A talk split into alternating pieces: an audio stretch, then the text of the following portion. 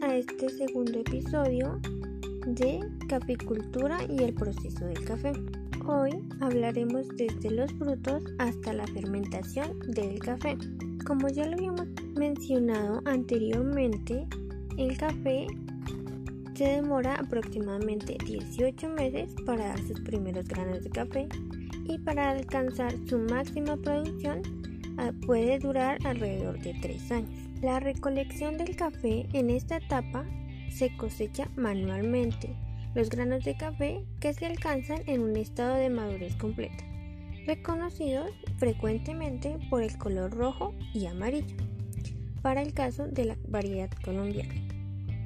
Debemos recordar que nunca se puede cosechar un grano de café verde o pintón, ya que estos afectarán la calidad del café, generando un sabor agrio a la hora de beber una taza de café.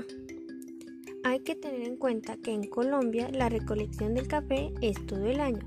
Sin embargo, se da en diferentes épocas las cosechas dependiendo la región en donde se encuentre. El despulpado del café.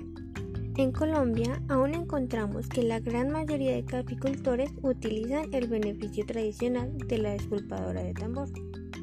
Para tener la mejor calidad esta debe tener un mantenimiento frecuente con el objetivo de garantizar un adecuado proceso de despulpado. Una despulpadora en mal estado puede arruinar un grano de café afectando el trabajo y cuidado del proceso.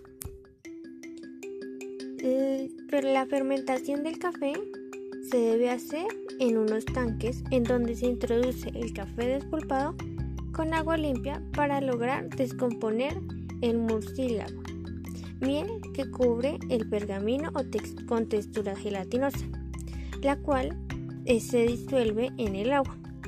Este proceso de fermentación es de gran importancia, ya que este proceso define la calidad del café en una taza, además que puede lograr resaltar sabores especiales en el café.